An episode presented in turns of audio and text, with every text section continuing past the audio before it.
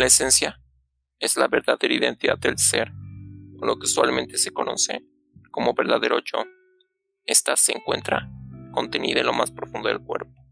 y solo a través de nuestra conexión con ella es como podremos encontrar el sentido, la felicidad y la plenitud de nuestra existencia.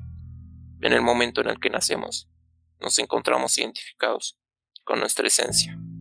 pero como medio de supervivencia, nos vemos en urgente necesidad de comenzar a identificarnos con el ego, el cual es la falsa identidad del ser,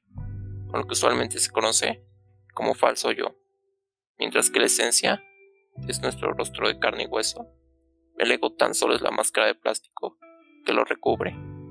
El ego se encuentra compuesto de lo que nuestros padres, maestros, familiares, políticos, sacerdotes, autoridades e instituciones y la sociedad misma nos han inculcado a creer sobre el funcionamiento del mundo, el sentido de nuestra existencia quiénes somos en verdad nosotros. Es a través del ego por el cual consideramos que la satisfacción de nuestras necesidades es mucho más importante que la satisfacción de las necesidades de los demás. Es el que nos hace creer que el mundo está en nuestra contra y que los conflictos de nuestra vida son provocados por el mundo exterior, a pesar de que estos en realidad sean producidos por nuestro mundo interior. Es el que nos hace reaccionar de forma agresiva e impulsiva ante eventos neutros que interpretamos como negativos. Es el que nos convierte en pobres víctimas cuando las cosas en nuestra vida se salen de control y por el cual culpamos a los demás por los males en nuestras vidas, sin pararnos a pensar que quizás nosotros seamos los únicos responsables. El ego simboliza la sombra de nuestro interior, impulsada principalmente por un, un profundo estado de miedo y deseo,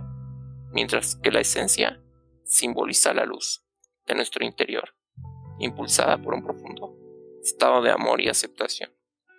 El ego hace acto de aparición en momentos repletos desesperación e inestabilidad interior,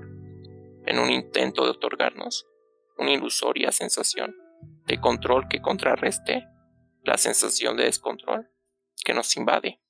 en un impulsivo arrebato por tratar de solucionar en nuestros propios términos las situaciones que consideramos un inconveniente o no ocurren como nosotros deseamos,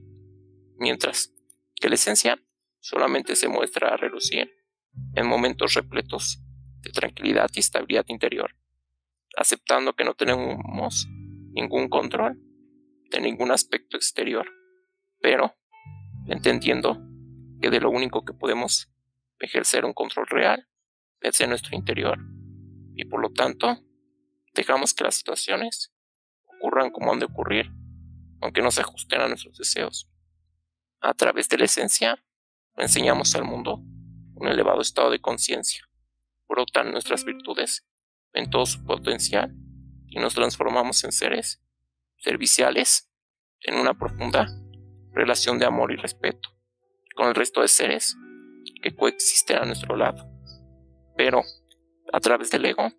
lo único que le mostramos al mundo es un notorio grado de inconsciencia, brota nuestros defectos con asoladora intensidad y nos transformamos en seres egoístas en una profunda relación de dominio y manipulación con el resto de seres que coexisten a nuestro lado. A pesar de lo que hagamos, jamás podremos eliminar al ego de nuestro interior,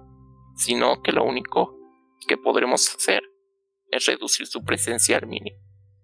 y mantenerlo a raya a través de la meditación u otras actividades espirituales, como lo es el arte, los paseos, la admiración de la naturaleza, entre otros. Lo que es innegable es que el ego, como la oscuridad que habita en nuestro interior, encubre el verdadero tamaño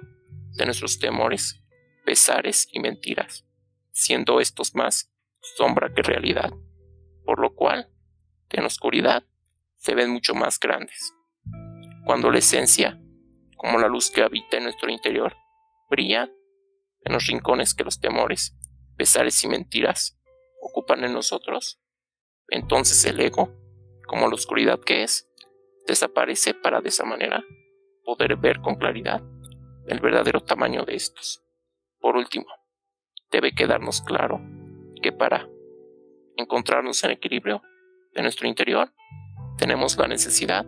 de mantener a la esencia y el ego unidos en un fuerte abrazo de integración y aceptación. Bueno, eso es todo por este capítulo. Espero se les haya hecho interesante y les sea de ayuda en sus vidas. Hasta el próximo capítulo. Muchas gracias.